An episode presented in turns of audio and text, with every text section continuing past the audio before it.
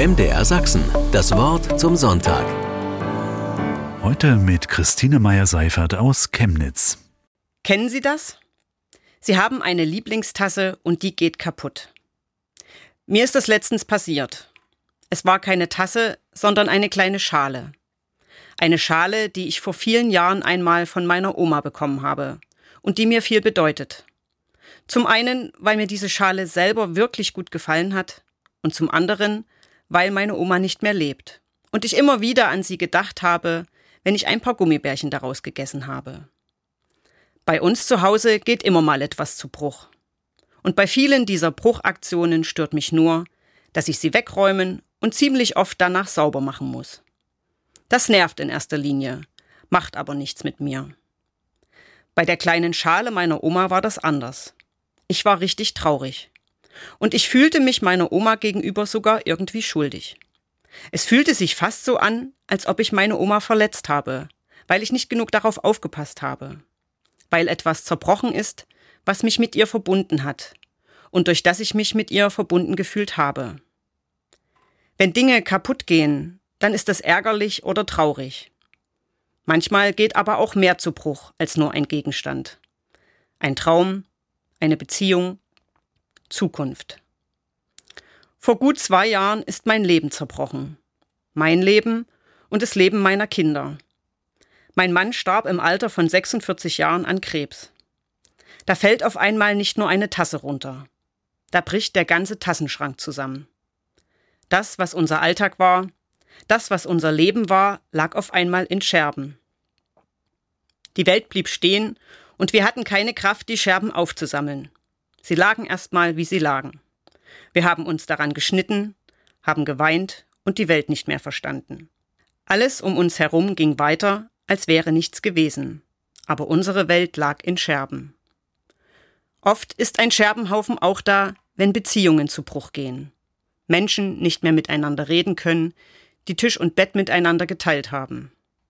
Wenn aus Liebe Streit und Hass wird und Kinder nicht mehr wissen, wo sie sich geborgen fühlen können aber auch wenn aus heiterem Himmel die Arbeitsstelle verloren geht und von einem Tag auf den anderen der Alltag, der Sinn und am Ende das Geld fehlen. Dann steht man vor einem Haufen Scherben und fühlt sich zerbrochen. Es gibt eine Methode, die heißt Kintsugi. Kintsugi heißt wörtlich übersetzt Goldflicken und ist eine traditionell japanische Reparaturmethode für Keramik. Diese Methode ist schon sehr alt. Sie soll aus dem 16. Jahrhundert stammen und war ursprünglich ganz praktisch zum Reparieren einfacher Teetassen gedacht.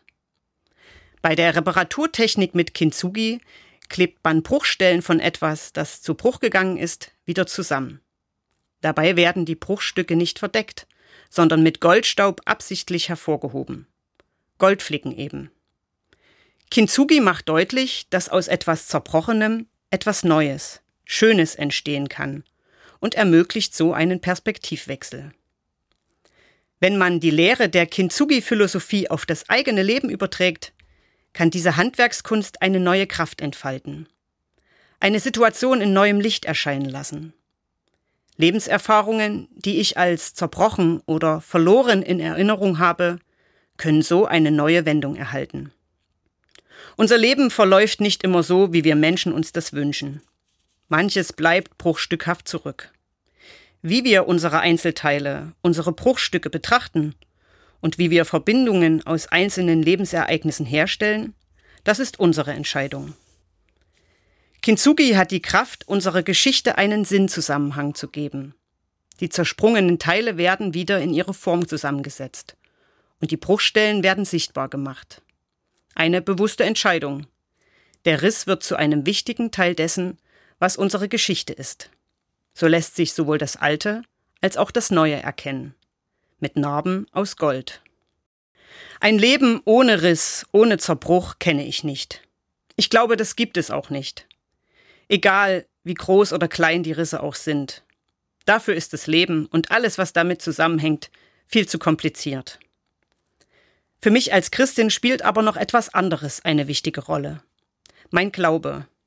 Ein Glaube, der nichts zugleistert oder verdeckt. Ein Glaube, der nicht mit Floskeln daherkommt oder mich prüft. Kein Glaube, der nur schwarz und weiß kennt. Nein, der Glaube, der mich trägt, der hält das aus. Das Bruchstückhafte, das Zerbrochene, das Zerrissene. Der Glaube, der mich trägt, hilft mir, mich für die Risse zu öffnen, sie durchlässig zu machen, durchlässig für das Licht, göttliches Licht. Licht steht in der Bibel für das Gute, für das Leben. Wenn ich mich für die Risse öffne, dann öffne ich mich auch für den Spalt, durch den Licht einfallen kann. Dann gebe ich nicht nur dem Zerbrochenen Raum, sondern auch dem Licht, dem Neuen. Na wie denn nun? Die Risse lassen oder doch vergolden? Für mich passt das beides zusammen. Die Risse durchscheinend machen, sie zu einem glanzvollen, zu einem sichtbaren Teil des Ganzen werden lassen. Kintsugi kann zu einer Anregung werden, das Bruchstückhafte, das Zerbrochene in mein Leben und auch in meinem Glauben zu bringen.